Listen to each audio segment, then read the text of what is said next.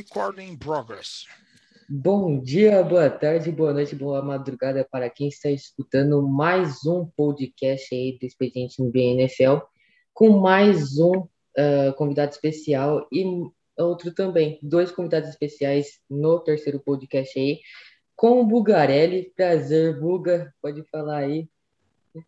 Prazer, Gabriel, obrigado pelo convite aí, vida longa ao Expediente NBA e NFL digamos que na NFL meu time não vive um bom momento depois de três vitórias seguidas, perde duas partidas em sequência, a última em casa. Então eu costumo deixar a NFL meio de lado e, e focar no basquete, que é, o, que é a minha praia de fato. Um abração para você, cara. Tamo junto. Valeu, Buga. E NBA não tem como, né? Só que também do outro lado, do, na NBA, o Blazers também não vive um, um dos melhores momentos, né? É, faz parte, né? Não é, é normal, né? Acho que a gente tem um, um, um Damian Lillard muito importante na liga hoje, referência uhum. é, para muitos jovens que acompanham a NBA, mas não dá para sonhar por conta do equilíbrio, não dá para sonhar com um título tão, tão de uma maneira tão eficiente assim. A gente tem que dar um passo de cada vez e agora é um ano muito diferente, né? Por conta da mudança de treinador. Mas a gente vai falar bastante aí da, da NBA nesse podcast uh, durante uma longa, um longo período aí de Terry Stotts, aí ele saiu uh, no último ano, né? Bom, o outro convidado especial é o Noah. E aí, Noah, tranquilo? Pode falar aí. E aí, galera, beleza? falando um pouquinho já direto de sofrimento, o meu time é o Chicago Bears, realmente é um sofrimento gigantesco, mas pelo menos em ah, dois mas ganhou do tá meu bem... ontem, né? Ganhou do meu ontem, tá feliz. Você é Raiders, pô, aí é, complica, hein, Buga? Então, eu sou Los complica. Angeles Raiders, é porque eu sou velho, é. né? Eu sou Los Angeles Raiders. O time sai de Los Angeles, vai para Oakland, agora é Las Vegas, então perde um pouco o foco, né? Mas, pô, você também tá em reconstrução e você tem que confiar no sim, seu quarterback, sim. que é bom, é bom. Nossa, mas é incrível. Cinco jogos e agora que ele foi seu primeiro passe para touchdown, velho. Que, que, vai entender essa franquia do Chicago. E é muito culpa do nosso coordenador. Mas então, hoje a gente tá de NBA. O Bug é do Blazers, o do Gabriel do Celtics e eu sou do Dallas. Celtics eu curto muito falar mal. Com certeza vai pegar ah, play esse ano, vai perder, obviamente, né, Gabriel? Mas então, rapidinho, a gente sofre, viu? Eu e o Dallas e Blazers agora com esse Oeste que vai estar tá do caramba. Só aquela disputa de quarto a sétimo até a oitava posição, que são tipo Denver, Warriors, Dallas, Blazers e Clippers, ali vai estar uma briga imensa para essa temporada. Exatamente. E eu sou torcedor do Cowboys aí, graças a Deus eu estou iludido com o meu time aí. E os Celtics também, que me decepcionou, vem me decepcionando, mas estou com um pouco de, um pouco de fé essa temporada aí, com o Tatum, com os reforços aí, com o Jimmy Brown também. Enfim, tem um leste também muito forte também com o Chicago Bulls, com também o Milwaukee Bucks, o Brooklyn Nets também, ou seja, duas conferências aí nesse ano muito fortes aí. Foi uma free agency muito louca também, que em dois dias acabou todos os principais reforços, né? Enfim, Vamos começar falando aí, já esquentando aí sobre os favoritos. Uh, os três principais favoritos para mim nesse ano que o Los Angeles Lakers, o Brooklyn Nets e o Milwaukee Bucks, né? E o Nets que tem um problema que é a vacina com o Kyrie Irving, o Kyrie Irving que recusou a vacina e vai jogar só 41 jogos nessa temporada. O que você acha aí disso, Google? Quais suas uh, opiniões para o, o Brooklyn Nets nesse ano aí? Cara, assim, é uma. Até começar a temporada, a gente não consegue cravar se o Kyrie vai desfalcar realmente. Tudo leva a crer que sim, né? E o próprio Brooklyn dizendo que está preparado para ele perder esse tipo de jogos. Eu acho que isso pode atrapalhar bastante o andamento, o clima, vestiário é, de um time que sonha em ser campeão pela primeira vez, é um time estrelado. Do mesmo jeito que tem os Lakers se reunindo com Westbrook e Carmelo indo para lá para serem campeões pela primeira vez, a gente tem Paul Millsap, a gente tem Blake Griffin, a gente tem Lamarcus Aldridge, a gente tem James Harden, caras importantes da, da liga nos últimos anos que também não foram campeões. E aí você tem um Kyrie Irving aprontando uma dessa fora de quadra, eu levo a crer que o favoritismo vai existir, até por conta de ter um Kevin Durant, de ter um James Harden na equipe, porém é um sinal de alerta ligado. Acho que é inegável que completo com todas mundo vacinado, saudável, é, o, o, Brooklyn Nets é o maior favorito ao título, não somente do leste, mas também da NBA, por ter já jogado juntos uma temporada. Mas não dá para descartar, por exemplo, o Milwaukee, que assim, o Milwaukee ele joga sem responsabilidade nenhuma esse ano. O Milwaukee, ele, o ano passado, ele tinha uma responsabilidade.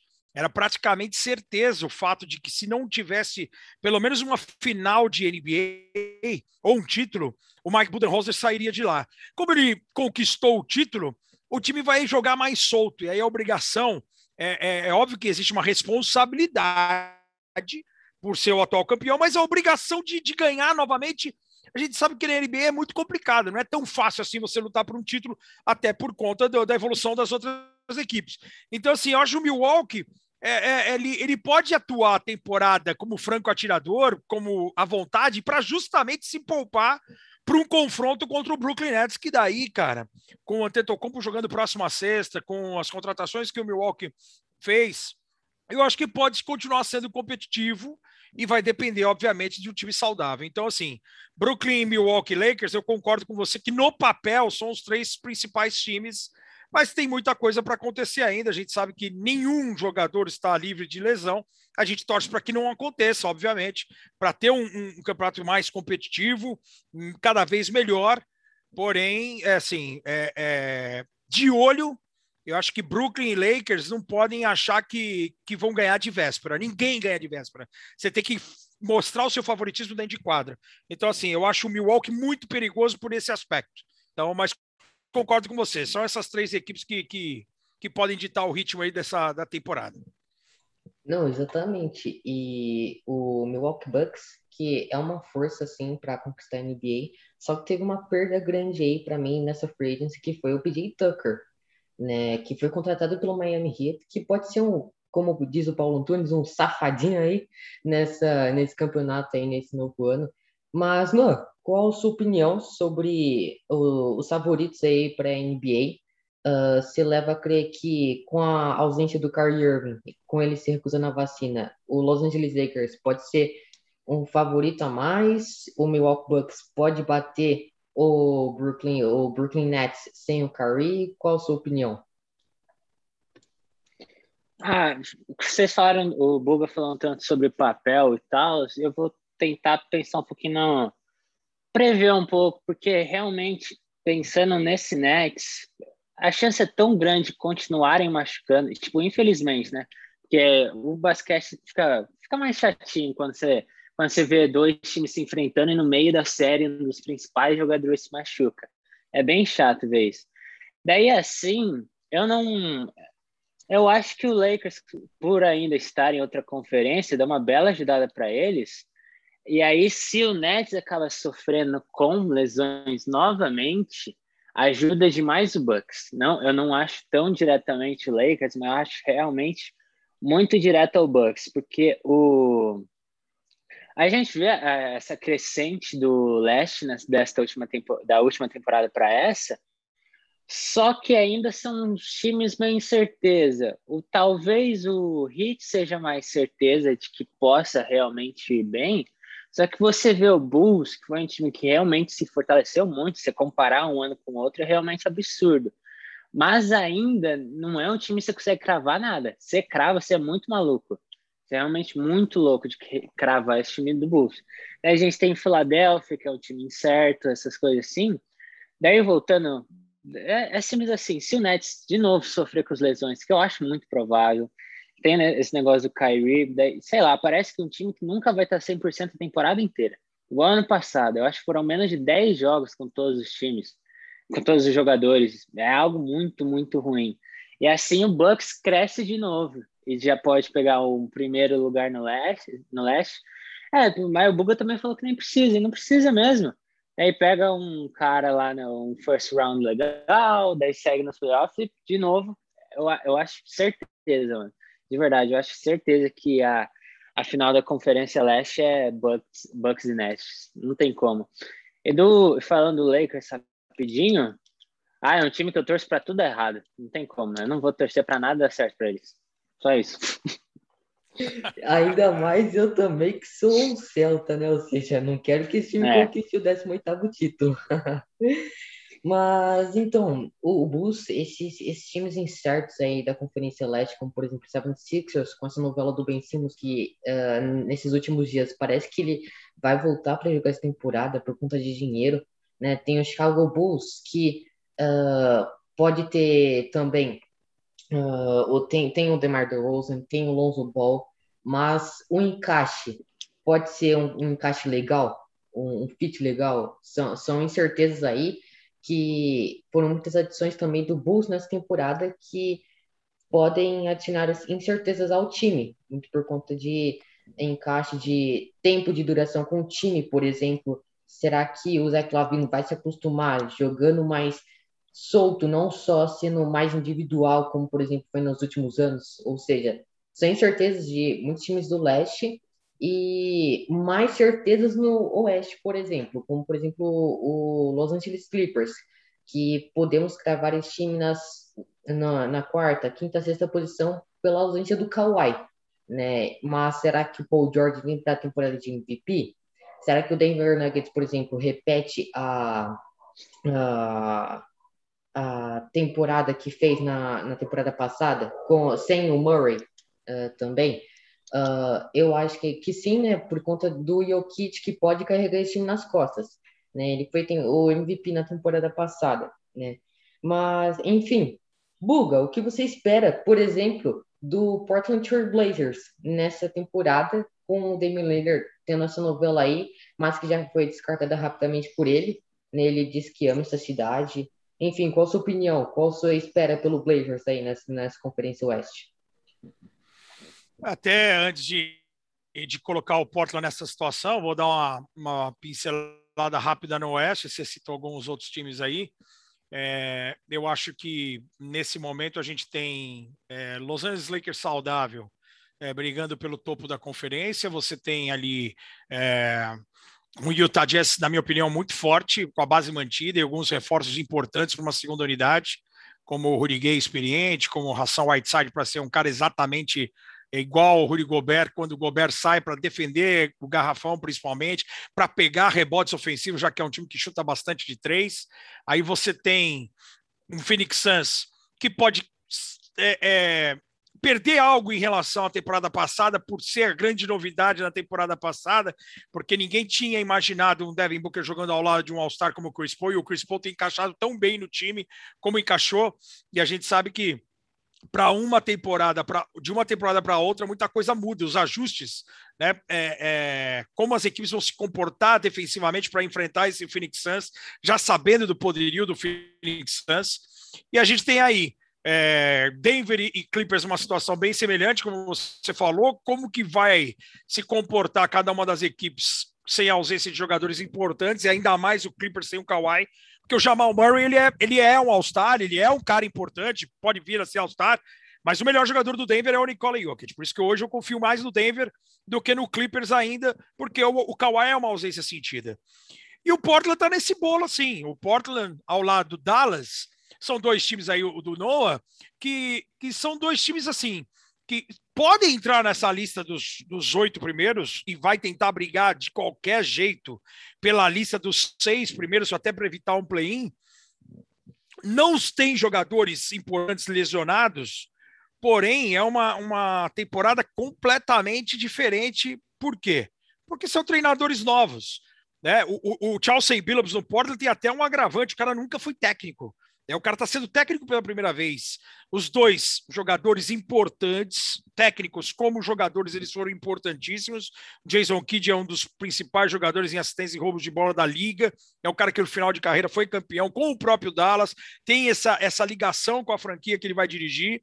Porém, nos, nos anos que ele foi treinador em Milwaukee, em, em Brooklyn, ele não teve sucesso. Ele não apresentou absolutamente nada de diferente, nada de que lembrasse da qualidade dele como jogador. E o Chauncey Billups, mesmo sendo campeão, MVP de final pelo Detroit Pistons, é um cara que está numa temporada de estreia. Então, do mesmo jeito que o Kid tem um, um, um trabalho é, à frente do Dallas com o Luca Doncic, que é um expoente hoje da liga, o Chelsea Billups também tem um cara na posição em que ele jogou, que é o Damian Lillard, que também é candidato a top 5, top 10 de jogadores da liga. Então, a situação é bem semelhante, mas eu confesso que, por mais que, que assim, a gente tem que torcer com moderação. E eu não consigo ver um sucesso rápido para nenhuma das duas franquias. Depois eu queria ouvir o Noah falando do Dallas e também do Portland, porque assim, individualmente a gente sabe que tem peças, mas o, o, o esquema tático ainda, principalmente o Portland defensivamente, falando, ainda requer muitos ajustes. Então, assim, eu não consigo. O Portland não consegue passar essa confiança. Eu não tenho confiança no Portland, nem como torcedor, nem como analista, e nem no Dallas. Então, assim, é, é um momento de, de, de, de, de qualquer coisa pode acontecer. A gente pode ser surpreendido positivamente, e a gente pode ser surpreendido negativamente, porque sempre existe aquela história. Você vai mudar, mas você pode mudar querendo mudar para melhor, mas existe a possibilidade de você mudar para pior. E essa, essa realidade, é, a gente torce primeiro, como o Noah falou, é impossível você imaginar um, um torneio longo de 82 jogos para todo mundo sem ninguém se machucar. Primeiro, o mais importante para Portland e Dallas é os jogadores estarem saudáveis. Segundo, é os jogadores entenderem o esquema tático novo de seus treinadores o mais rápido possível para que isso dê resultado. E aí eu não consigo ter confiança em nenhuma das duas equipes. Então, assim, eu vejo o Utah à frente dos dois, eu vejo o Phoenix à frente dos dois, eu vejo até o Golden State Warriors, hein? Porque a, a estrutura de fora para dentro ela já, é, já existe.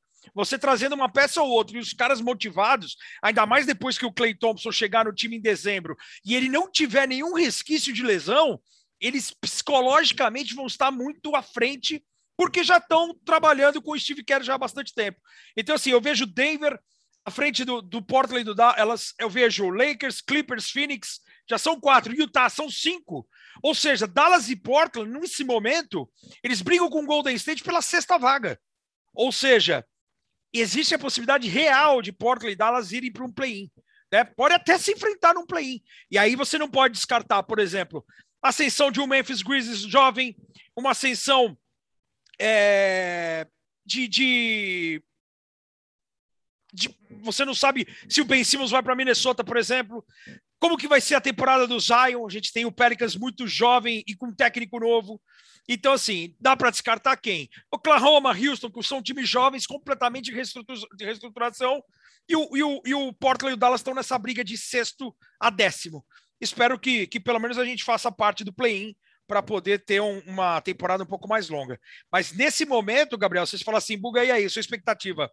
A expectativa é de play-in. E dependendo de quem for cruzar, passando do play-in, é melhor nem passar do play-in, porque já sabe que vai tomar é, ferro na primeira rodada de playoff. Exatamente, porque pode enfrentar um Los Angeles Lakers no first round, né? E como você disse, essas duas equipes que podem se enfrentar no play-in, e com Doncic também vindo para uma temporada de MVP, ele que tem se esforçado bastante, algo se destacar também. O Porzingis que vem sendo elogiado nessa pré-temporada, mas ainda a pré-temporada não é uma, um quesito que pode ser lamentado muito, uh, como posso falar, muito a ponto, né? É, Entretanto, são duas equipes que eu gosto mesmo assim, apesar de não serem muito defensivas, que eu gosto do estilo defensivo, né? E eu vejo uh, essa situação muito semelhante à situação de, de Boston, né? Tem dois jovens que são promessas do time, o Tatum, que daqui a um ano, dois anos, pode ser no seu auge, né? E que vem jogando muito bem também o Jimmy Brown, que é, um, que é um bom defensor, só que Dallas, que tem o Imedoc, o Doca, que entrou no seu primeiro ano como técnico também. Uh, foi assistente técnico do Popovich por 13 anos, né? Passou, passou por Filadélfia, passou por, por Brooklyn, né? Uh, tem uma certa experiência com o Popovich, mas mesmo assim, o primeiro ano é sempre duvidoso, né? E nessa pré-temporada, uh, nessa temporada, aliás, eu espero muito mais de uma equipe defensiva, porque Boston, apesar que foi a décima na temporada passada, ainda não mostrou algo tão brilhante defensivamente. E tem peças para isso. Tem o Robert Williams, tem o Jenny Brown, tem o, o Marcus Smart, né? Uh, tem o Robert Williams. Então, ter, o Imedoka tem reforços ali para fazer o time rodar, para fazer o time jogar, né? E é igualmente com Portland e Dallas, né? Só não vejo muito com Dallas, porque Dallas não fez tantas aquisições nessa free agents, né? Já Portland fez algumas aquisições importantes, né? E tem o CJ McCollum, tem o Damian Lillard, né? Então são três equipes que uh, podem estar no play-in ou no playoffs enfrentando já no first round, por exemplo, Celtics contra o Brooklyn Nets ou Milwaukee Bucks e Portland ou uh, Dallas contra o Los Angeles Lakers, um Utah Jazz, por exemplo, né? Mas enfim, Noah, qual a sua opinião sobre essa, uh, sobre Dallas, a sua equipe e Portland também? Eu, eu vou discordar um pouquinho do Buga, por causa do, do que é, é, que é normal. Ele vai saber muito mais do Blazers do que eu e eu vou é, talvez sair um pouco mais Dallas que ele, mas é muito por causa do do que o Dallas tem apresentado que o estilo de jogo não mudou muito, realmente não mudou muito. A gente, o máximo agora é que vão tentar tirar a bola um pouco do Luca para chamar o Porzingis para o jogo e pelo que já mostrou bastante, vamos tentar jogar lá dentro. Graças a Deus, enfim, vamos jogar lá dentro. É, é complicado, porque o Carlisle é um cara gigantesco para Dallas, também para a liga inteira. É um treinador que muitos times, não, acho que todos os times têm muito respeito. Assim, o Pacers ficou animadaço em receber ele como novo treinador. Só que em Dallas ele já não servia mais e era muito por causa do Luca. O, o teve muitos casos do Luca e o Carlisle se desentendendo pra caramba. E aí, tipo, era tanto durante o jogo, durante o treino, coisa assim. O Porzingis mesmo não gostava muito do Carlisle, porque o Carlisle queria jogar, queria que ele jogasse de um jeito que ele não curte de verdade. E por isso que o, a mudança, pô, o Jason Kidd não é um cara bom o suficiente de de referência. Então, a gente não fica tão animado com esse, torcedor, com esse treinador. Só que aí você tira o Carlisle para colocar ele, é uma, uma diferença interessante para caramba para gente. E pelo que a gente notou do, dessas trocas, ainda mais com a troca de GM, que foi muito importante, o Dallas quer um churrasco. Ele não quer um, um, um coach staff brabo, assim, staff. Porque a gente já tem, incrivelmente, o nosso o armador titular ele também quer ter um. Ele é, ele é meio emulador de James Harden e LeBron James ao mesmo tempo. É igual o Red Nation falou uns anos atrás, essa parte de James Harden. E como o LeBron, ele, ele curte ser técnico do time. E não, não tem como falar mal dele. O cara é um gênio. A gente chegou à quinta, à quinta posição ano passado, tudo graças a ele. Nenhum jogador da foi consistente. O nosso time foi o segundo time que mais sofreu por causa de Covid, mas mesmo assim estava lá em quinto. E é isso, eu, eu concordo bastante do Oeste, voltando agora para a conferência em si. Lakers, Suns e Jazz, para mim, são cravados top 3.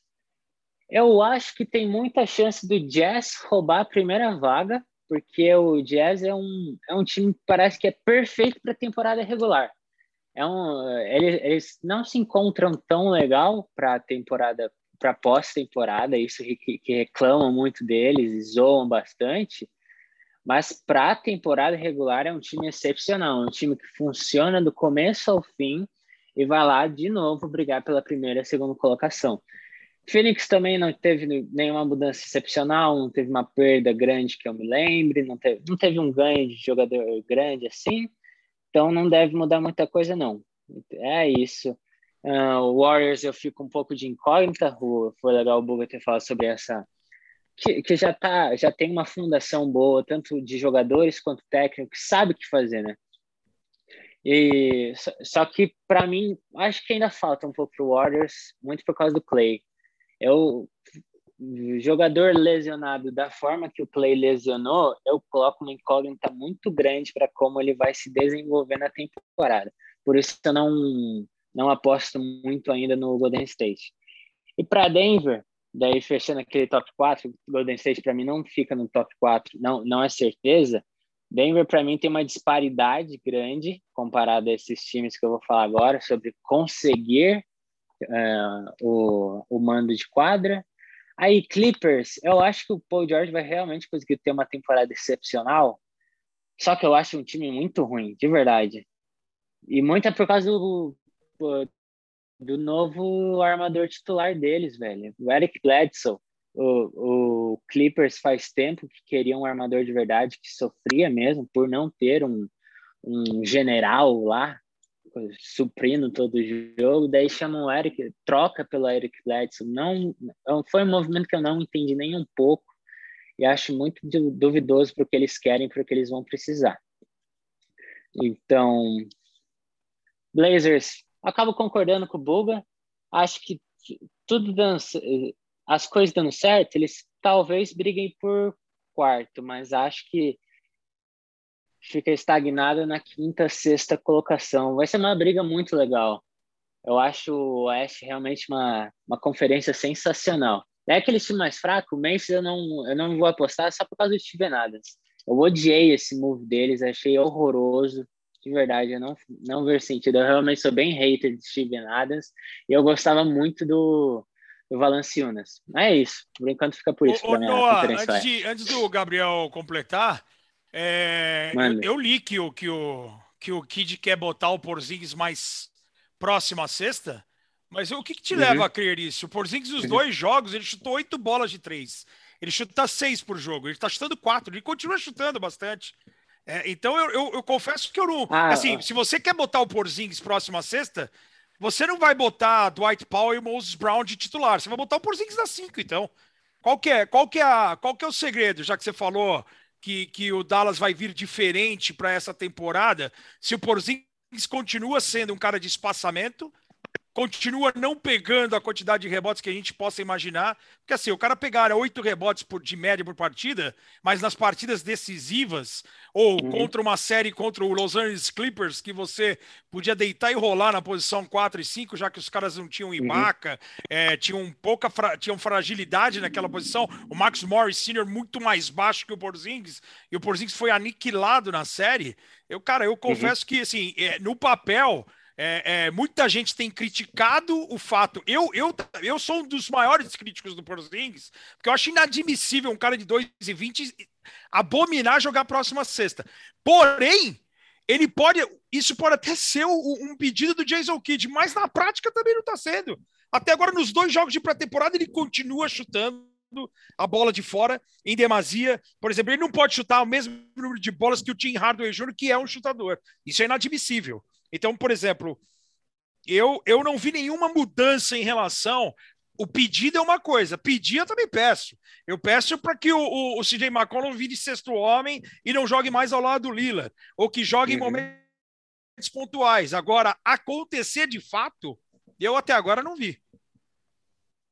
É, eu, é, eu não quero parecer rude, só que é realmente uma resposta bem direta, porque o, o, o Dallas vai estar, vai estar 2-3, só que realmente diminuiu muito com tanto o esquema do Carlisle. O esquema do Carlisle era muita, muita bola de.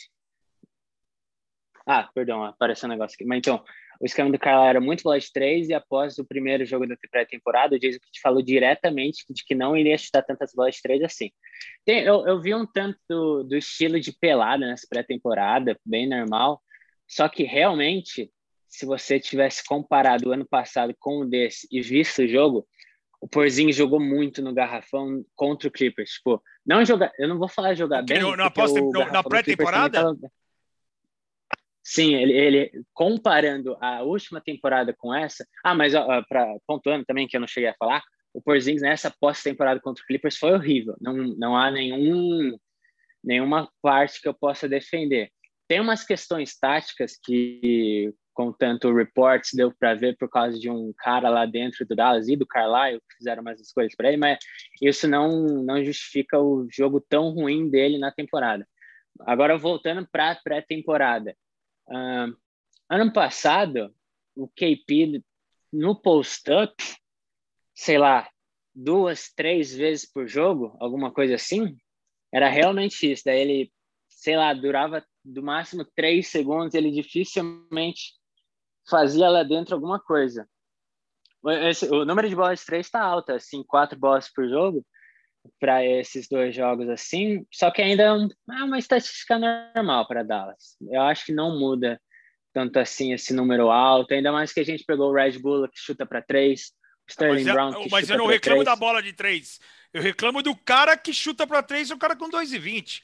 Ele pode botar a bola de três no jogo dele, mas não pode ser o carro-chefe do jogo dele.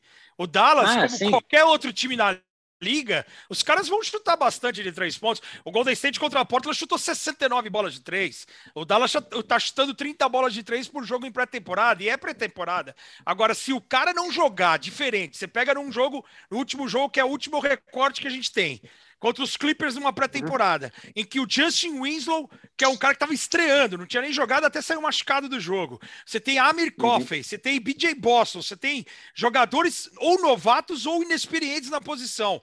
E, e, o, e o Porzingis ele tem obrigação de detonar num jogo desse. Porque se o cara é, não é detonar é num jogo desse, o... ele vai detonar quando? Ele não jogou contra esses caras. Esse foi o negócio. O Porzingis não, o Winslow titular. O Winslow, o Winslow foi titular. É, jogou, sim, jogou 20 sim, minutos. Sim, e aí? É, só, só, o... Não, mas ele, ele ainda jogou bem. É, eu acho que. Pera, eu lembro que foi algo em torno de 15 minutos, daí teve um, um stat sheet bem completo de 15 pontos. Daí. O, o. Eu não falei, mas o Porzins, ele lembra muito o Dirk, que precisa de um pivô de verdade. Um pivô junto, assim. O Dallas não tem um pivô de verdade. Eu não tenho nem como pedir isso. Só que realmente, para trazer o máximo do KP, e esse KP pós o rompimento do menisco e do tendão, a gente não pode pedir tanto defensivamente e diretamente do garrafão como um pivô. Só que, daí voltando de novo para aquela questão dele jogar lá dentro, pega qualquer jogo da última temporada e pega os dois primeiros quartos do desse Mavericks Clippers, não é um Luca e um Porzingis que a gente vê em dois anos. Tipo, realmente, esse aquele Porzingis que ficou jogando lá dentro, que a gente teve nesse jogo de pré-temporada, hum, não aconteceu. É, é estranho, mas realmente não aconteceu. Tipo, é, é pré-temporada. Eu não consigo, eu não vou colocar uma expectativa real. Só que já mudou o estilo de jogo. Você pode falar assim que não vê, mas realmente mudou. É, é um tanto positivo. Eu, eu sou um, um torcedor bem positivo para Dallas, assim, mas ainda consciente. Eu sei quando parar. Mas se eu puder ver, uh, você vai ver que o, o Porzingis ele tentou procurar o jogo mais lá dentro e o Dallas também está tentando procurar o jogo mais lá dentro, tirando também bastante do usage rate do, do Luca, que é uma coisa que para Dallas melhorar tem que fazer tem que achar os jogadores em volta que consigam tirar a bola dele para ele, porque a exaustão acabou com ele na série contra o Clippers. Sim, sim. Bom, uma bela discussão aí e realmente são muitas uh, perguntas aí, hipóteses sobre o Dallas e estilo de jogo também. Qual qual estilo de jogo que o Disney Kid vai vir, né? O, o Noah já falou que já deu para perceber que o time está jogando de, uh, de outra forma, né, com outro estilo de jogo, e o, a, o Luca é o centro desse time, né? Como sempre na, na carreira inteira dele, ele é a franquia, né? Então, é, o time tem que jogar para ele e tem que criar jogadas para ele também, para ele pontuar. Né? Então, é, essa temporada de Dallas, é, eu confio até no time, mas ainda assim uh, pode pegar aí um play-in ou uma última posição aí no playoffs, o sexto lugar, por exemplo. Enfim, o Buga citou o Golden State Warriors aí, pegando o top 4 e né, é, se classificando diretamente para o playoffs. Só que. É top 6, né? Top 6. Exatamente, top 6 é playoff, né? Top 4, top 6. Não, sim, sim. Top 6 é playoff, certo? Sim, sim. Eu, eu top falei top 4 de mando de quadra e top 6 de é, ah, indo tá. diretamente para o playoffs. Uh, eu acredito que essa temporada será muito demandada pelo retorno do Clay Thompson, né? Isso, acho que isso já é óbvio. E como o Noah falou, pela forma como o Clay Thompson se machucou, é uma hipótese gigante sobre ele, né? Mas ainda assim, não tirando que ele é um baita jogador né, ajuda muito no esquema do Steve Kerr e Golden State foi um time que se reforçou muito nessa free agency, né? É um time para ficar de olho uh, e observa ainda assim uh, uma situação parecida como pode surpreender positivamente e negativamente. E também o Curry pode vir para mais uma temporada de MVP e é, ele está jogando muito bem né? E esse time de, de, de Golden State demonstrou bom, um bom basquete já nessa pré-temporada também. Né? Então, é, Golden State também é, é um time que pode pegar o playoffs direto, né? Pode competir até, dependendo do retorno do Clay Thompson, pode competir contra o Utah Jazz, contra o Phoenix Suns, né? Pode competir seriamente contra esses times, né? E avançar até no playoffs. Mas acredito que não, que não pega, por exemplo, uma final de conferência. Assim, a gente não dá para cravar, porque a gente não sabe como que o cara vai voltar. Então, mas vamos falar do vamos falar do, do real hoje, até 25 de dezembro, quando o Clay Thompson volta, você tem um Golden State Warriors. É... Primeiro, uma franquia que alguém pode falar, porra, mas o Golden State depende, como o Dallas e o Portland, de um jogador. Pode até ser. Mas hoje eu tenho certeza que qualquer jogador que chegue na franquia Golden State, o cara já chega melhor encaixado. Então é o caso do Otto Porter Jr., que é um cara que tem a bola de fora, que vai defender perímetro. É o, é o caso da evolução do Jordan Poole, que está jogando muito bem, que tem o aval do Curry, que está motivado. Você tem Andrew Wiggins podendo ir embora ou não é uma dúvida. Você tem o retorno do Igodala, faltou muita é, experiência na segunda unidade o ano passado. Se tivesse a experiência do Igodala, certamente o, o Golden State não teria perdido em casa para o Memphis Grizzlies. Você tem o Nemanja Bjelica, que é um cara que espaça a quadra, mata a bola de fora. Então, que assim, as contratações foram. O Avery Bradley permanecendo é um baita defensor, ele saudável, ele vai agregar em experiência em defesa. Então, nesse momento, assim, é muito mais fácil você apostar no Golden State, que tem o Curry, mas que tem algo já é, enraizado desde a sua. É, desde fora com o general manager e dentro com os técnicos e com a estrutura, do que Dallas e Portland, por exemplo, que, que sofrem do mesmo mal.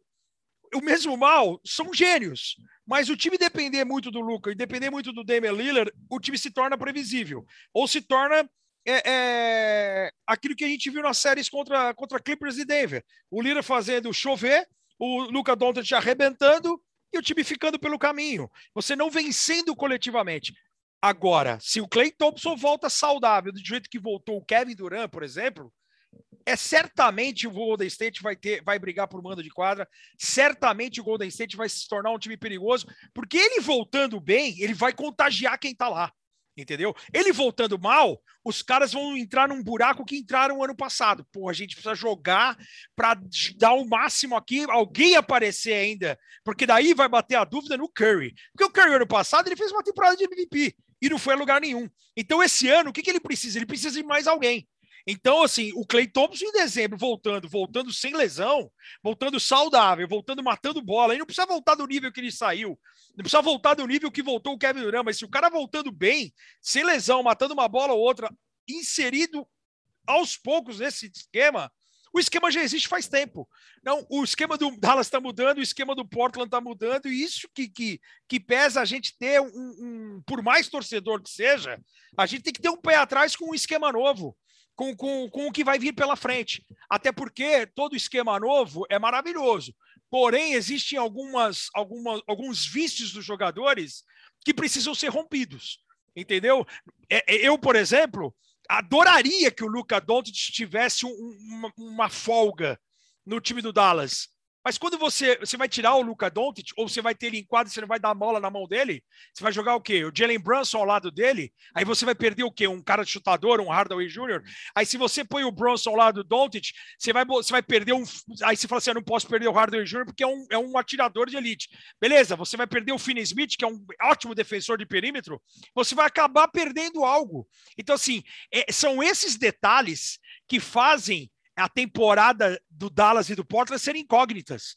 É, é, é, é, ótimo você tirar a bola da mão do, do para descansar o Doncic e o Lillard. Mas e aí, sem os caras? Você, vai, você não vai manter os caras em quadra sem a bola nas mãos. Você vai ter que descansar os caras. Você vai descansar os caras, o plus-minus do Portland sem o Lillard em quadra é sofrível. Entendeu? Então, é assim, é bem complicado em relação a, a, a ao que está acontecendo é, é, no Oeste com tantas novidades. E aí reverbera, você até citou aí o Chicago Bulls. Eu concordo com o Noah. Eu não consigo acreditar no Chicago justamente por isso. São muitas peças novas, cara. São muito. Ah, existe qualidade? Pô, sem dúvida. O próprio Noah falou e ele tem toda a razão. O ano passado era terra arrasada, não tinha ninguém. Esse ano você tem um quinteto titular. Hoje até não precisa nem ser torcedor do Chicago para você saber o quinteto dos caras. Você tem Lonzo Ball, você tem Lavine, você tem é, é, DeMar DeRozan, você tem o Patrick Williams se não tivesse lesionado e você tem o Vucevic. Você tem cinco caras importantes no quinteto titular. Está jogando de Volta Green no lugar do Patrick Williams até ele voltar. Mas, cara, e a profundidade de banco?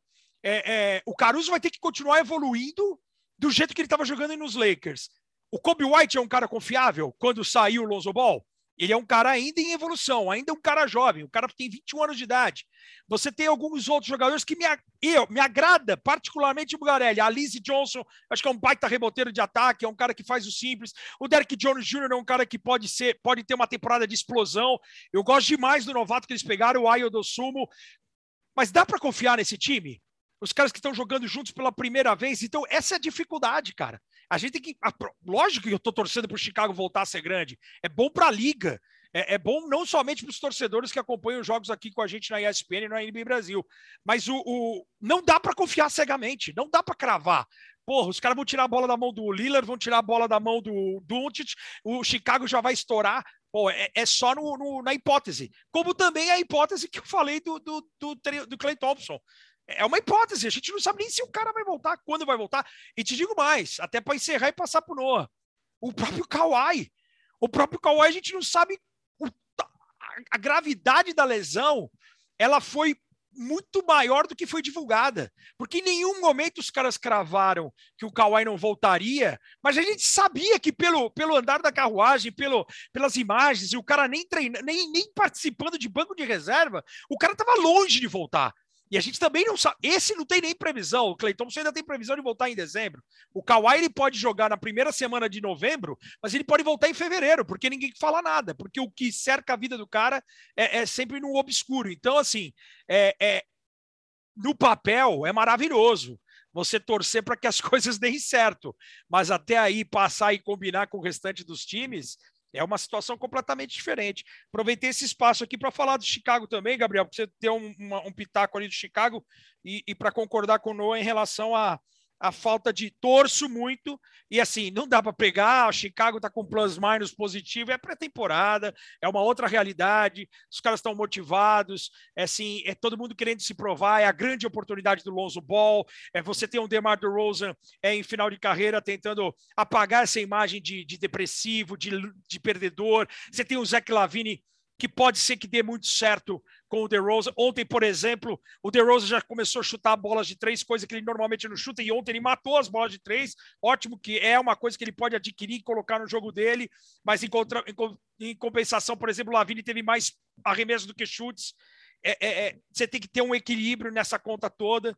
Então, assim, tem muita coisa para acontecer e, e o fato é que esse Chicago ainda pode dar muito certo mas pode também é, é, deixar assim aquela aquela aquela pulga de pô me deixou me esperando me iludiu sabe o, o meu medo é esse de, de mas concordo o ano passado o, o torcedor não tinha nem motivo para se iludir esse ano já tem né não, sim, exatamente. Eu até comentei mais cedo, né, do, do Chicago Bulls. Será que entrosamento cairá bem nesse time, né, com tantas peças novas? Ou seja, são hipóteses também, e as lesões que sempre foi um prejudicial aí para o esporte, né, em geral. E também tem o Jamal Murray com Denver, tem o Kawhi, como você citou, Bugarelli, uh, no Clippers, né? Então, uh, são lesões que complicam a vida dos times, né? E Chicago também, né? Que será que pode também ter uma ótima temporada ou não. Então, são, são, são perguntas aí, são hipóteses que, e lesões também que complicam, como eu falei, a vida dos times. E, Ino, você concorda com, concorda com o Google? Não? Qual sua opinião?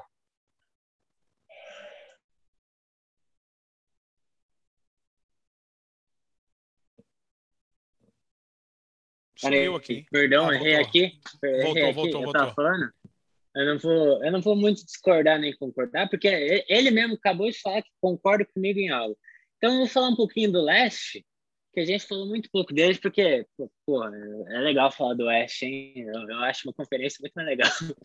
Mas é isso, então, a gente tem esse Bulls que vai ser um time legal de ver, tipo, realmente vai ser um time divertido, porque ainda é um time novo, tirando, eu não lembro a idade do Vucevic. Eu sei que o DeRozan é um pouquinho mais veterano comparado, mas você tem o Lavigne, o Lonzo e esse do... O Vucevic tem 30. Não, não é Robert. O Vucevic tem 30. Patrick, vai fazer 31 beleza. daqui a pouco. O DeRozan é mais velho? DeRozan é, né? DeRozan é um ano mais velho. É, tá bom. É, é, é um, é um que tem um que seu é, titular de qualidade que não é velho. Tipo, realmente, é, cinco assim, que tem qualidade e mantém uma idade menor do que 33, não é tão recorrente, e é muito bom, porque você pega o Lakers e o Nets, são times bem velhos, assim, quando você compara. Mas é, é, vai ser um time mais divertido do que promissor em quão longe eles vão na temporada. Eu acho que os torcedores do Bulls estão um pouquinho animados, porque foi muito tempo sofrendo, e só é agora isso. eles vão conseguir ter algo. Mas, mas agora, eu vou falar um pouquinho do Miami Heat, eu vejo um pouco de Utah Jazz neles. Hum, eu, muito por causa do ano passado, por uh, da pós-temporada deles, porque parecia outro time.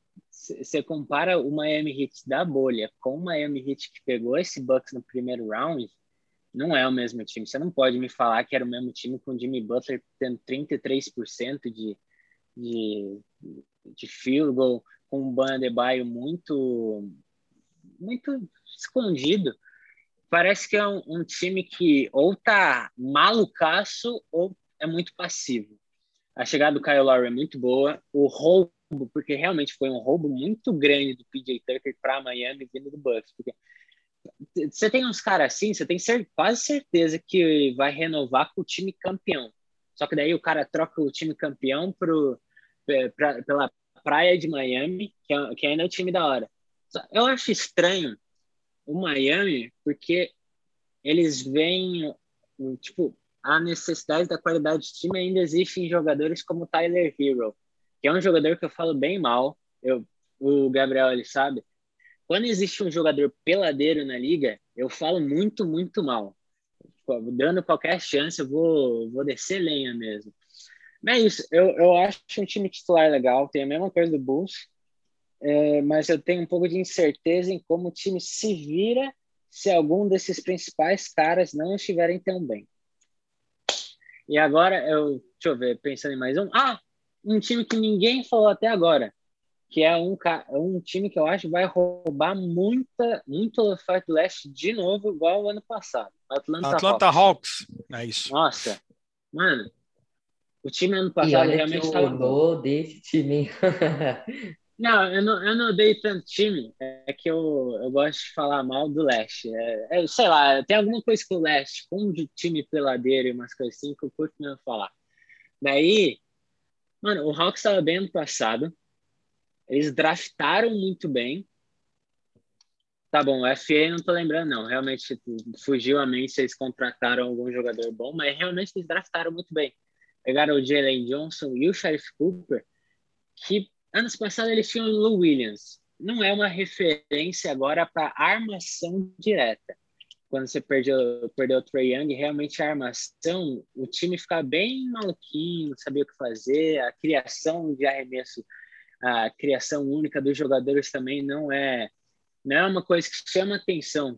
O, o Trey tem um, tem um estilo que, que é muito parecido com o Luke em Dallas, que ele ele serve bastante os companheiros de quadra por não é por falta de qualidade do outros, dos outros, mas é porque os outros eles têm uma qualidade excepcional em receber a bola livre e meter.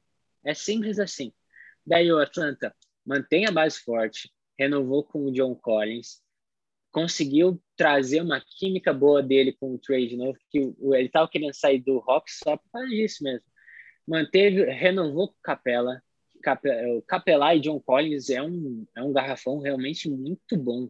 Você vê o que eles fizeram com o Philadelphia 76ers e o John Collins e o Capela ainda são os caras novos, mas mesmo assim acabaram com possivelmente o melhor pivô da liga.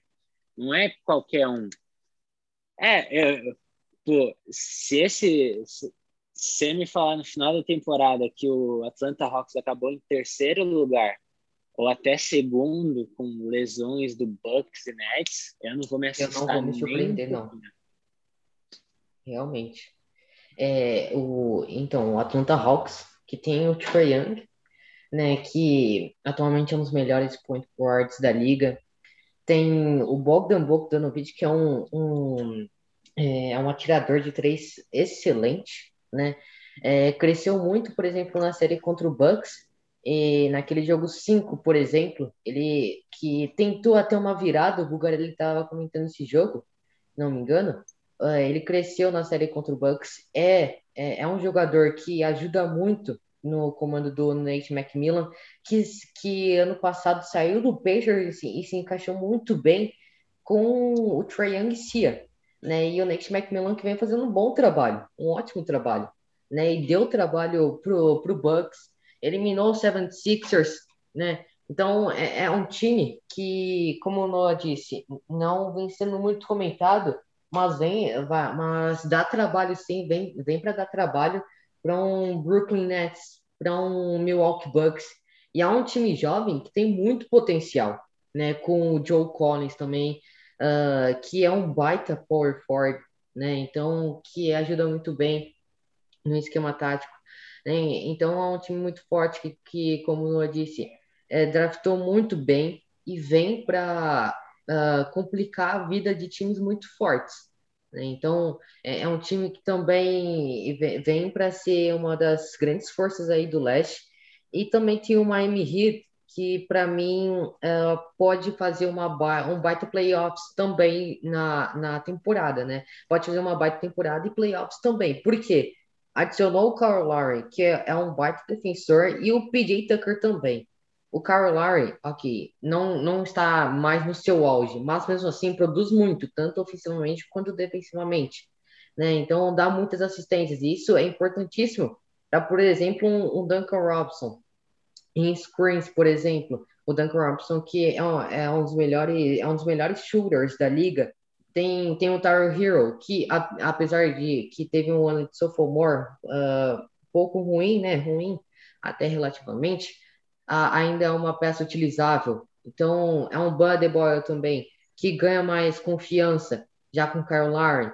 Tem o Jimmy Butler, que produz muito, é o destaque desse time. Então, é um time que vem para dar trabalho também para o Milwaukee Bucks e Brooklyn Nets.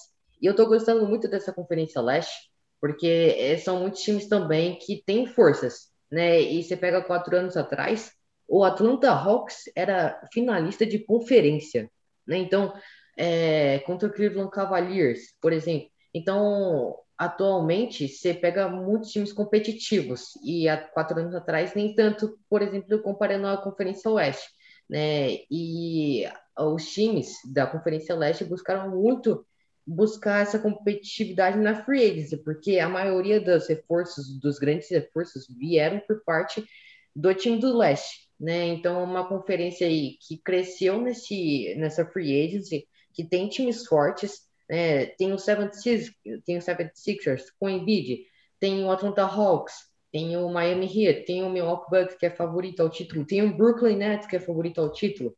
Então, é uma conferência que, apesar de que ainda tem suas falhas, né? Que ainda não é mais forte que a Conferência Oeste, ainda assim, nessa temporada, tá, evoluiu bastante, né? Então, tô gostando muito. Qual a sua opinião aí, Buga, sobre a Conferência Leste aí?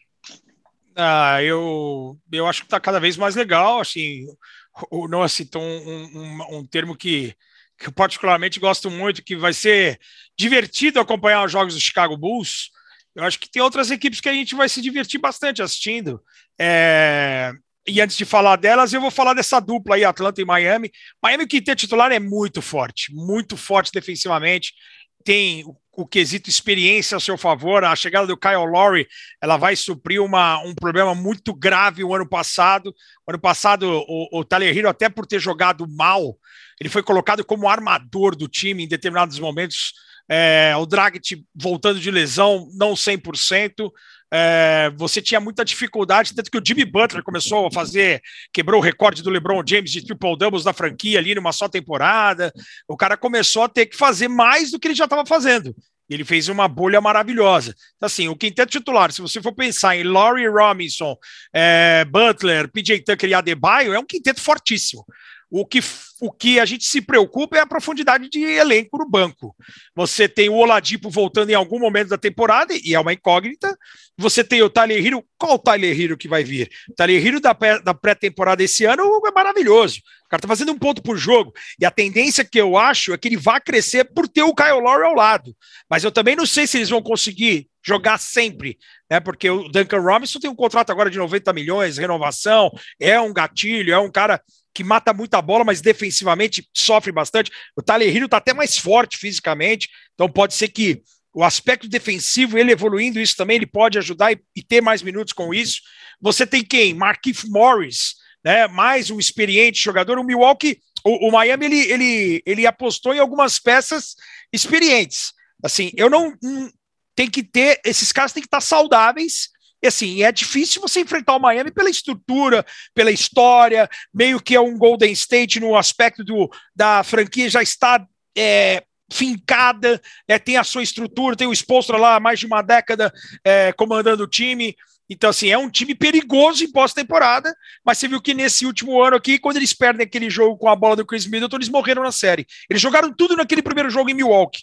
Perderam aquele jogo, o time baixou a guarda e foi massacrado pelo Milwaukee Bucks. O Atlanta, cara, o Atlanta é uma realidade. O Atlanta, eu esperava o Atlanta no ano que vem, não nesse ano ainda. Eu esperava o Atlanta no ano que vem. E isso foi uma grata surpresa, porque assim, se você pensar é, o Trey Young com aquela é, responsabilidade e, e, e, e, com aquela, com aquela é, é situação de que o cara que foi trocado pelo Luca Doncic, né? Você tem é, Ken Reddish, DeAndre Hunter, que não jogaram até agora o seu limite por conta de lesões. O próprio Bogdan Bogdanovic perdeu parte da temporada passada por lesão. O time começou com um treinador e, graças à mudança de, de, treinador, o time também evoluiu.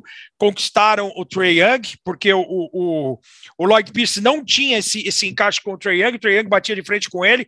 O Nate McMillan, como jogador, não sei se vocês lembram, o cara foi um excepcional defensor. E assim, o time eu imaginava o time dando certo daqui dois anos. Ótimo que deu certo antes. Só que agora, meu, o sarrafo subiu e a expectativa que a liga tem em relação ao Atlanta, ele não deixa mais de ser surpresa. Ainda é um time muito legal de se ver jogar. Kevin Herter mata bola, três anos de liga. Os dois caras que foram draftados, concordo com o Noah, maravilhosos. Mas será que eles vão jogar? O Jalen Johnson acho pouquíssimo provável. É um cara para o futuro. O Sharif Cooper eu já acho que poderia ser utilizado numa segunda unidade. É, o Noah perguntou se eles contrataram alguém. Eles contrataram o Dylan Wright como armador reserva, mas é só para ter um cara para levar a bola. Concordo, faltou alguém para levar a bola né, quando o Trey Young se lesionou, quando o Trey Young não estava em quadra, faltou um, um cara de, de, de, posição 1 mesmo, de leitura de jogo. Então, assim, esses dois times eu vejo com muito bons olhos e vejo o Atlanta perigoso, perigoso demais. O Atlanta saudável, perigoso demais, e é uma temporada inteira com o Nate McMillan. Mas que queria falar de, de, de, de, São quatro times aí, dá para a gente dividir em duas partes. Eu acho que são dois times legais de, de a gente acompanhar, de ver jogar esse ano, que vai ser Charlotte e Washington. Washington, no papel, também tem um time bem interessante. Você tem Spencer DeWind, você tem, jogando ao lado do Bradley Bill, ele é amigo pessoal. O, o, o, você tem aquele trio que veio dos Lakers querendo se provar, porque, cara, os caras saem como patinhos feios, principalmente o Harrell. Tinha ser sexto homem, não jogou lá, e o cara quer mostrar o seu valor. Já tem falado muita coisa na imprensa, falando que foi muito mal utilizado lá em Los Angeles, então é um cara que vai querer apagar essa, essa imagem. A gente tem alguns problemas extra-quadra, né? Rui Hashimura com problemas pessoais, você tem jogadores lesionados, mas você tem o próprio Caio Kuzma, que é um louco. Eu não gosto do Caio Kuzma, mas quem me garante que ele não vai explodir num Washington, um time sem, sem responsabilidade? E o Charlotte Hornets também, mais uma temporada do Lamelo, é um time muito jovem, você tem Bridges, você tem PJ Washington, você tem o Gordon Hayward, que esse cara saudável ele pode ajudar, é que a gente não consegue acreditar nele saudável, isso é fato. Então, esses dois times, eu acho que também vão ser divertidos acompanhar os jogos, e os outros dois times que, assim, sofrem com ou jogadores lesionados, ou quando a gente acha que vai, não vai, que é o Indiana Pacers, que é uma falta de sorte tremenda, impressionante como o time não, não, não vai. Você teve a lesão do T.J. Warren no passado, esse ano já tem a lesão do Carlos LeVer, é, já tem o, o, Edmond Sumner lesionando, foi até trocado com o Brooklyn. É, é, você tem uma falta de sorte assim, a gente não consegue ver o máximo do time. É, e, e, com o Carlisle agora voltando, pô, seria, seria bem legal se o time tivesse pelo menos saudável para a gente ter uma ideia do quanto competitivo poderia ser. E o Philadelphia, cara, tudo passa pelo por onde vai o Ben Simmons. Saindo as notícias de hoje de que o Ben Simmons poderia retornar, não vejo mais clima do cara jogando lá, e, e, e eu acho que é, é, passa primeiro pela posição do Ben Simmons. Eu, eu, eu não sou a favor dele sendo armador, e passa também por uma mudança de, de treinador, eu acho. Acho que o Philadelphia é, quando trocou de treinador, perdeu a oportunidade de trazer um cara novo, como por exemplo o Oklahoma City Thunder trouxe para cuidar dessa juventude. Trazer um cara completamente novo, sem vício, sem achar que é o dono da verdade, sem achar que é maior é, é, que a franquia ou que os jogadores atuais. Eu acho que passa também um pouquinho do, do comando aí do Philadelphia. É, e se você imaginar que o Monte Williams era assistente no Philadelphia, e, e foi para a Phoenix fazer um baita trabalho. É, que você tem vários assistentes saindo do Philadelphia e, e, e indo para as outras equipes. E, e, você fala assim, pô, passou a oportunidade e os caras não aproveitaram. E o Imi Udoka, até para completar aquela história lá do Boston que você contou em relação a Dallas e Portland, porque é um time com um técnico novo, mas ao contrário do, do, do o Chelsea era mais de pontuação e o, e o Jason Kidd mais um articulador, e apesar de ter muitos roubos de bola, o Udoka ele era um especialista em defesa. Então, assim, eu vejo com bons olhos esse novo Boston por conta da, da característica. Você falou dos cara, do cara mais de 10 anos assistente do Popovich, e eu não vou falar nem disso. Porque isso tem uma bagagem gigantesca. O cara foi assistente em grandes equipes. Mas o fato de ele ter sido jogador com a característica de matar bolas de fora e de defender. Coisa que hoje na NBA prevalece. Você precisa defender e precisa matar as bolas de fora quando desaparecer as oportunidades. Eu acho que se o time começar a selecionar melhor os arremessos e o Boston Celtics se livrar das lesões, porque isso também incomoda, eu acho que o Boston Celtics pode ser um time interessante de acompanhar. Porque também tem o Schroeder, o cara que deixou de ser milionário, pegou um contrato vazio, e aí o cara vai querer se mostrar, assim, meu, eu tenho qualidade, porque dois anos atrás, para mim, ele foi o melhor sexto homem da liga no Oklahoma. E ele não, não, não, não, não teve a, a, a, competência de, ou também a confiança suficiente de falar assim: eu vou dar aqui esse contrato aqui, eu vou permanecer em Los Angeles por muitos e muitos anos. E aí, assim, é um cara tentando se provar. Pode dar muito certo, pode não dar. Não, exatamente. Você acabou de me dar esperança, né? Entre aspas, com o Boston. Mas é exatamente isso. O Doca que não deu muito certo como jogador, ele teve várias passagens por ligas internacionais também, passou pelo Sacramento Kings, diversos times na NBA também. E como você disse, ele tem esse fator, o, o Doca, né? Então, se ele uh, implementar bem esse estilo de jogo dele em Boston, tendo o Marcus Smart, que é a alma do time, né? Tendo um Jason Tate, que é o destaque, né? E um dos melhores jogadores abaixo dos 25 anos. E você tem o Jalen Brown, que é um completo jogador. Então, são, são jogadores que, uh, que o Doca tem e que ele pode implementar bem. Então, uh, pode me animar sim Boston, mas dependendo, o time pode enfraquecer ao longo da temporada. Né? Pode acontecer as lesões, como o time sofreu na temporada passada, a, a, a Covid-19, que não acabou ainda, apesar de jogadores estarem uh, vacinados. Né? Então, são fatores que podem complicar, são séries de fatores que podem complicar o time ao longo da temporada. E o, os outros times estão propostos a isso, né? A, a, estão, como posso falar, estão, estão propostos mesmo a pegar a doença, pegar lesões de jogadores. Então, são complicações que podem demandar as campanhas do time ao longo da temporada. Você quer complementar alguma coisa, Lô? Ou não? É, eu, eu quero complementar do Kuzma. Para mim, foi o time perfeito para ele, porque é um time ruim. Porque eu, É, é, pô, é sério, mano. Eu vejo, tem muito jogador que, que é ruim, daí vai para time ruim e melhora. Não tem como negar. Não, mas é, mas ah, ele não tem pressão nenhuma. O cara não tem pressão. Se é. ele jogar mal lá, ele tá jogando mal no Washington Wizards, com muito respeito à franquia Washington. Mas se o cara joga mal num, num, num contender, Cara, o cara acaba a carreira do cara, não tem jeito. É, é, é a pressão. É o cara que pode ter sido é, é, é, é leão de treino. Tem aquele, aquele, o cara leão de treino, o cara treina bem demais no jogo não joga.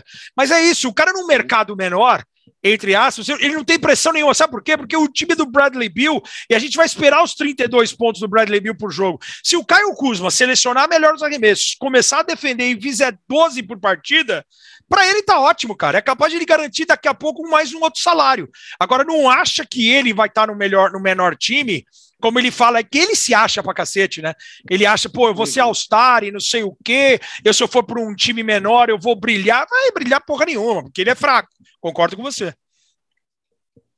Tá, e um time, para mim, ó, pegando do Oeste, o time que eu mais gosto de ver nessa ascensão, acho que eu vou ficar com o Pelicans, porque por causa do Valanciunas, por causa desse novo garrafão. E do Leste, por muito Charlotte, porque o Charlotte foi outro time que draftou muito bem. Ah, é, é, eu acho incrível. O, o draft desse ano foi muito surreal porque não importou a pique do draft para qualquer time. Parece que todo jogador que veio vai realmente agregar para os jogadores. Eu não lembrava de uma de uma pô, caramba, fugiu a palavra, uma classe do draft que tipo é tão enxuta. Eu vejo os caras que não os undrafted que o Dallas pegou, mano, dói falar isso, mas eles são melhores do que os que draftamos ano, ano passado. Tipo, a gente pegou um cara na 18ª pick, daí compara com o que não foi draftado e ele está jogando pré-temporada, o, o cara que está jogando pré-temporada tem a mesma minutagem desse não draftado, e o não draftado fez 19 pontos, enquanto a 18ª pick fez zero. É, é, mas o não draftado veio do Oregon, né, cara?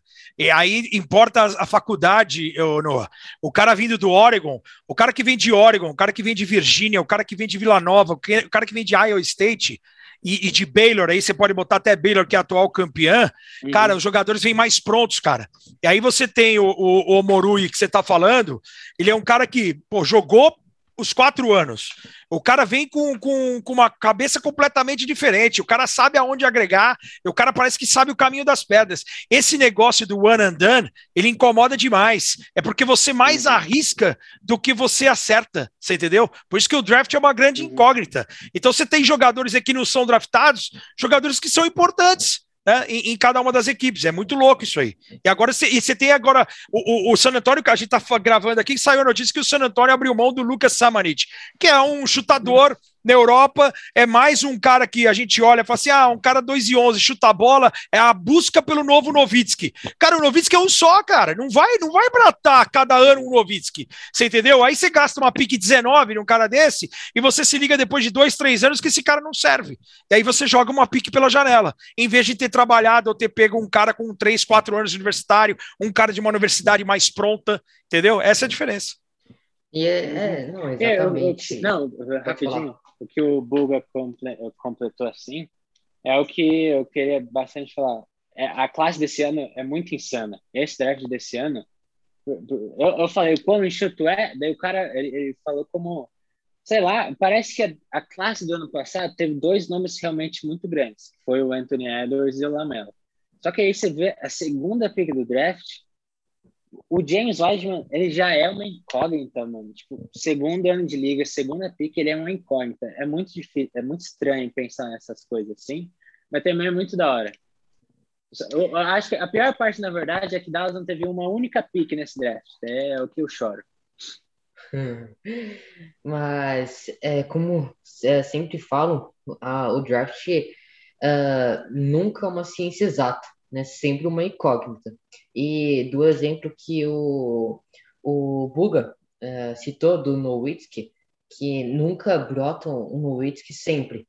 E um exemplo disso, falando fora da NBA, é o Tom Brady, por exemplo. Ele foi draftado na sexta rodada e sempre acham que podem uh, podem implementar em um Tom Brady na sexta rodada, sempre, mas não é sempre assim Porque é, né, com, por exemplo, Tom Brady selecionado na sexta rodada, que é, foi um, um quesito fora de série.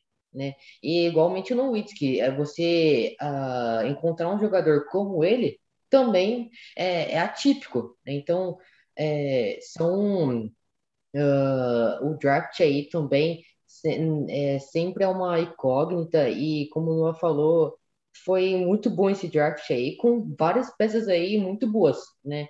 Com bem, uh, como posso falar, vasta, né? Uh, bem, muitas peças aí bem variáveis, com shooters, com, com, scorers, com uh, belos defensores, né? Então, foi uma classe muito boa, né? Então, é, eu gostei muito também desse draft. Algo mais a comentar, Guga? Não, acho que, que é isso. A gente fez, conseguiu fazer um apanhado aí das, de todas as equipes, algumas coisas. As equipes que a gente não comentou, a gente torce também em paralelo. Acho que, acho que é muito legal a gente ver o, o Davion Mitchell em, em Sacramento. Estou na dúvida ainda o que, que o Sacramento vai fazer, se vai botar todo mundo para jogar junto, Fox, é, é, Halliburton e, e Davion Mitchell juntos, ou se algum, se o Sacramento vai realmente com tudo em busca de um Ben Simmons. A gente sabe que muita coisa vai acontecer. Eu tenho a sensação em relação ao Portland que até fevereiro eles vão esperar algo. Se der muito certo, ótimo, segue o trabalho. Se não der muito certo, até fevereiro eu tenho a sensação que ou Lillard ou McCollum possam ser trocados, que daí o time vai para algo realmente é, de chegar no fundo do poço e refazer a, a, a parada. É, então, assim, expectativa é a melhor possível. Queria agradecer o convite aí do Gabriel. Abração pro Noah, ótima temporada a todos. É, que a gente possa fazer mais um outro bate-papo aí, quem sabe, no, no, antes dos playoffs começarem, ou próximo aí do, do play-in. E para para agradecer o convite aí, tamo junto, cara. Um abração, parabéns aí pelo projeto. Boa sorte ao seu Dallas Cowboys nesse momento saudável, uma realidade, né? Vai brigar lá em cima.